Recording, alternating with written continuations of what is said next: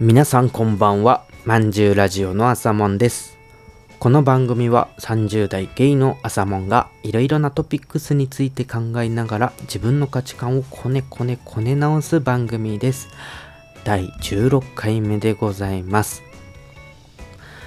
夏の終わりってこう寂しいじゃないですか。でまあまあまあ9月も暑いのでいやまだ夏っしょっていう気持ちがねやっぱりあるんですけれど俺この前パートナーに連れ出してもらってですね美術展に行ってきたんですね。でもあのもうもう芸術の秋だと思ってあの今日過ごしているんですけれど。そう前座っていうんですかこの冒頭の話でその美術展に行ったよって話しようと思ってちょっとこの話したいなとかメモしてたらまあまあまあまあ言いたいことがあるのでもう今日はこの美術展の話をしちゃおうと思っております。行ってきたのがですね六本木でやってる帝都美術館展光ターナー印象派から現代へというあの展示に行ってまいりました。早速話をしていきたいと思います。帝都美術館とはという話をまずはしたいんですけれど。テートっていうのはですね人の名前でヘンリー・テートさんという方です。その昔イギリスの角砂糖屋さんをやっていた方でビジネスの才能がめちゃくちゃ高くてですね当時すごい財を成した実業家の方なんですけれど慈善家であの方々の教育機関にこう匿名で寄付をするようななんかめっちゃいい人みたいなことを書いてあったんですけれど。で美術の方も特に気合が入っていてあのロイヤルなんちゃらなんちゃらっていう日本語で言うと王立芸術院って書いてあったんですけれど多分日本で言うところの芸大みたいなロンドンの芸大のその展示会にこのテートさんはよく足を運ぶようになっていってですねで美術を見る目を育てていったらしいんですけれどももう美術ファンになっていってですねすぐに美術品の収集をするようになったんですね。それであの自宅を改造してもギャラリー作っちゃったりなんかしてもう美術推し活をしていたらしいんですけれどもうあれですよね。推し心理というかオタク心理というかもう質の高い美術品が手元に集まるにつれてもうテイトさんはこの作品たちはもっといろんな人に愛されるべきだって考え始めてで1889年音楽でいうとドビュッシーとかサティの年なんですけれど美術品を国立美術館に寄贈しようとしたんですね。だからそのもうただでいいからこの子たちを置いてやってくれって持ってったんですけれどところがそのもういっぱいなんでお断りですっていうびっくりな回答をされてしまってでそれがあの当時イギリスのタイムズ紙にも取り上げられたらしいんですよ。でちょうどその頃あのイギリスとフランスって何かと対立しがちらしいんですけれど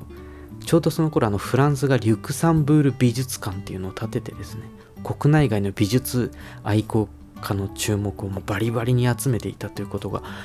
あってですねもう美術館作れっていう声が上がってでその帝都美術館っていうのが作られたらしいです。であの当初は国立美術館に置ききれないようなもんを置きましょうねっていうコンセプトだったらしいんですけれど今ではなんとあの世界で7番目に入場者数が多い美術館になっているらしいです。初めて聞いたんですけど額がないのがね。バレてしまいますけど。1位はルーブル美術館ですって。でっていう帝都美術館から光をテーマにした作品が集められた企画展らしいです。で、なんか世界巡回展って言って多分日本だけじゃなくて、この後またどっかの国で同じような展示をやるんでしょうね。で、俺面白いなって思ったのは、その、特定のアーティストの作品展じゃないので、でいろんな人のその、全く違う光をね、テーマにした作品が見られるっていうのが面白いなと思いました。そのモネって言ってピンとこない人もいるかもしれないですけどフランスの印象派っつって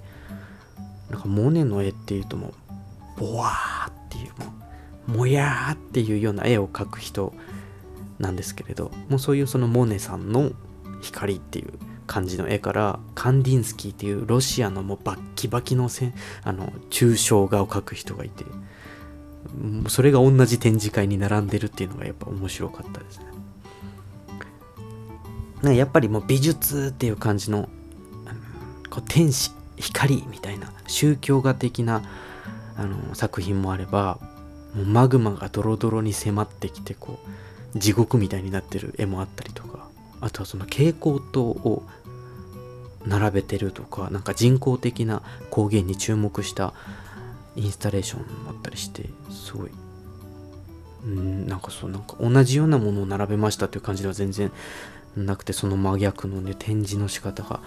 こう芸術家たちがどういう光を表現したいのかとかみたいなのが並べて見比べられるような展示で面白かったです。あとあのそう光とか影ってもう美術以前に生活にあるものなのでそれにこう注目する視点がこう自分との共感だったりねその自分にはない観点だけどすごいみたいになったりするのが面白かったですなんかあの具体的に言うと夜の森に月が出てますみたいなやつとかちょっと見たことあるって感じじゃないですか。あとはもうなんかすごい泣いてる海に反射する光だったりとか。なんかねなんか見たことあるだったりもうこれは理想的みたいなだったりとかもうなんかねとにかく良かったよっていう話なんですけど。なんか多分一つ一つの作品をもうどういう人がねどういう経緯でどういう思いを書いてあどういう思いを持って書いたかっていうのを調べると多分べらぼうに面白いんでしょうけどね。ちょっと俺はあんまりやってないんですけれど。ちょちょうどこれの話をしましょうって思って調べたので分かったんですけどあ全然あの光の話じゃないんですけれどあのモネっていう人とカンディンスキーっていう人の名前出したじゃないですか。で調べてみるとあのモネモネはふわふわっていう感じの絵でカンディンスキーはバッキバキの絵なんですけれどなんかそのカンディンスキーっていう人はそのモネの絵を見て画家になろうって決めたらしいです。なんか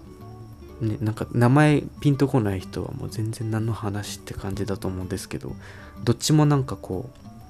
うすごい何て言うんでしょうね。何なんだろう。なんかベートーベン VS バッハみたいな話なのでちょっとそこつながってたんだみたいなのがあると面白いなと思うんですけれど。あとなんか美術ってあんまり光源が書かれないイメージが俺はあるんですよね。だからなんとなくこう無双の話っていうか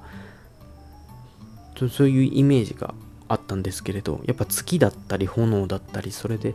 逆にその、まあ、光源が近いと影も強くなるのでその影だったりが書かれているとなんか急にこう昨日とか今日起きたことみたいな臨場感がこうワクワクする感じがねなんか伝わってでなんか美術に対する先入観をぶっ壊されるような楽しさもありました。なんか美術は好きだけど別に明るいわけでもないのでただその今回の展示は直感的に楽しめるような感じが多いなというのが俺はすごい好きな展示でした。でなんかテーマとか年代とかも結構違うのでそんなにこう好きなタイプじゃない美術っていうのもこう底上げされてこう好感度上がるみたいな。いい感じのこう何なんていうの読語感じゃないですけど。後味のいい展示でしたね。10月2日までなんか六本木の国立新美術館でやっているそうです。さっきさらって言っちゃいましたけどインスタレーションって言ってあのその部屋に例えばこう円盤がずっと回っててそれに光が当てられることで反射する光が壁をずっと動いてるみたいななんかそういう展示もあるんですよ。